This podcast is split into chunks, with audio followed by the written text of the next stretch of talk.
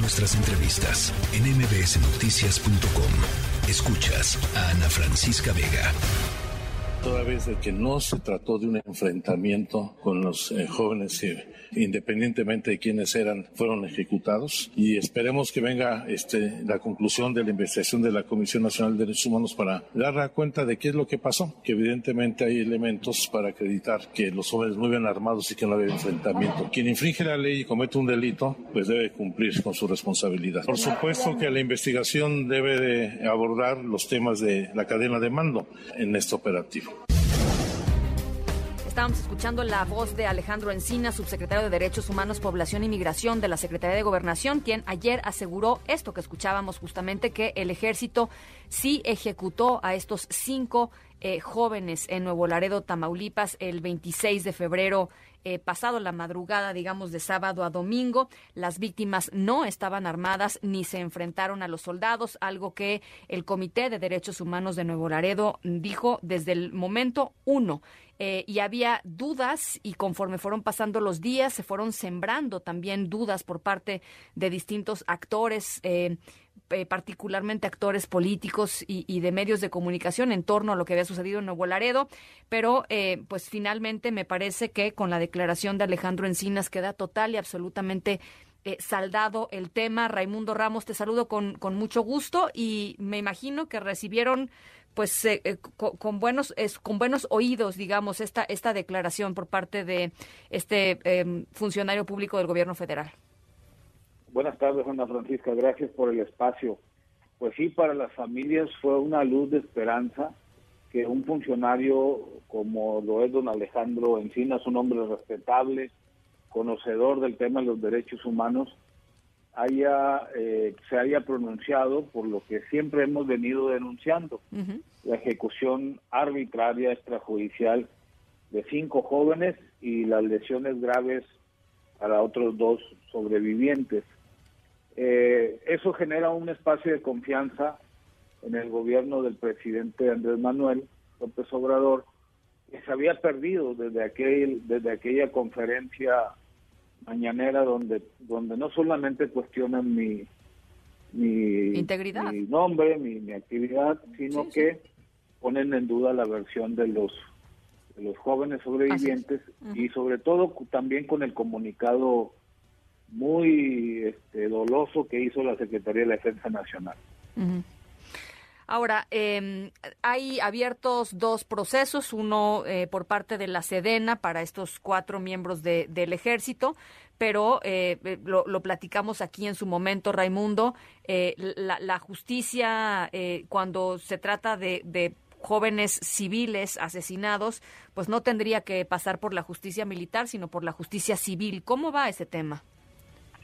Bueno, eh, sabemos que ya la Fiscalía General de la República ya está terminando la carpeta de investigación. En cualquier momento se puede solicitar ya una audiencia de imputación y eh, lo más relevante de esto es que no solamente deben de acusarse, de imputarse el delito de homicidio a los cuatro militares que ya están detenidos por por asuntos de, de, la, de su ley militar, sino contra la cadena de mando. Don Alejandro ayer lo mencionaba muy bien. Se tiene que investigar necesariamente la cadena de mando para saber si efectivamente estos cuatro militares actuaron eh, de manera personal o recibieron órdenes de un superior. Después de lo que ha sucedido, Raimundo, después de lo que nos enteramos también hace algunos días en torno a que eh, la Secretaría de la Defensa Nacional te habría espiado a través del software Pegasus eh, eh, en el año pasado, em, pero se van juntando, digamos, los casos, Raimundo, y seguramente para ti se va haciendo mucho más complicada también la labor eh, que has hecho desde hace muchísimos años allá en el Comité de Derechos Humanos de Nuevo Laredo. Platícanos un poquito cómo han transcurrido los últimos días. Sí, pues ese tipo de acusaciones, por un lado, sin sustento, y luego el espionaje del ejército nos sitúa en un espacio de mucha vulnerabilidad, de mucho riesgo. Eh, y, y, entiendo que lo que pretende al final la Secretaría de la Defensa es intimidarnos, amenazarnos, justamente para que ya no sigamos documentando este tipo de violaciones graves a los derechos humanos. No entenderíamos otro motivo por el cual se me espía. Eh, también sabemos que eh, una vez que estos jóvenes militares o los que hayan participado de, un total de 21 sean detenidos por la autoridad civil y, sometidos a un juicio, vendrá seguramente otra escalada de, descalificaciones o de amenazas o de riesgo que esto implica eh, trabajar por la defensa de los derechos humanos acá en un estado como Tamaulipas. Sin embargo, tenemos que afrontarlo, Ana Francisca, porque las familias, las víctimas, no confían en las instituciones, no confían en la CNDH, no confían en la FGR, no confían en la Comisión Ejecutiva de Atención a Víctimas. Es decir, las instituciones del Estado mexicano no están actuando a la altura de las circunstancias, están actuando de manera burocrática, con excepción, lo aclaro, del equipo de don Alejandro Encinas, que al tercer día ya estaba Nuevo Laredo documentando el caso y entrevistándose con familiares de las víctimas. Em, yo, yo sé que em, digamos, eh, eh, debe ser un momento complicadísimo, dolorosísimo para las familias. Las has acompañado, eh, Raimundo, estos, este tiempo. preguntarte cómo están ellos y ellas. Y, por supuesto, pues me parece muy evidente el hecho de que si las cosas no fluyen como tienen que fluir en el ámbito jurídico, en el ámbito de la investigación, en el ámbito que le corresponde a la Fiscalía, pues las familias no se van a quedar cruzadas de brazos o sea, por como yo las vi, digamos, los primeros días después de los asesinatos, durante los sepelios de los chicos, en fin, no se van a quedar cruzadas de brazos. No, están muy lastimadas tanto las familias de los fallecidos como de los sobrevivientes y, hay un temor muy creciente por, por, los actos de represalia que pudieran darse.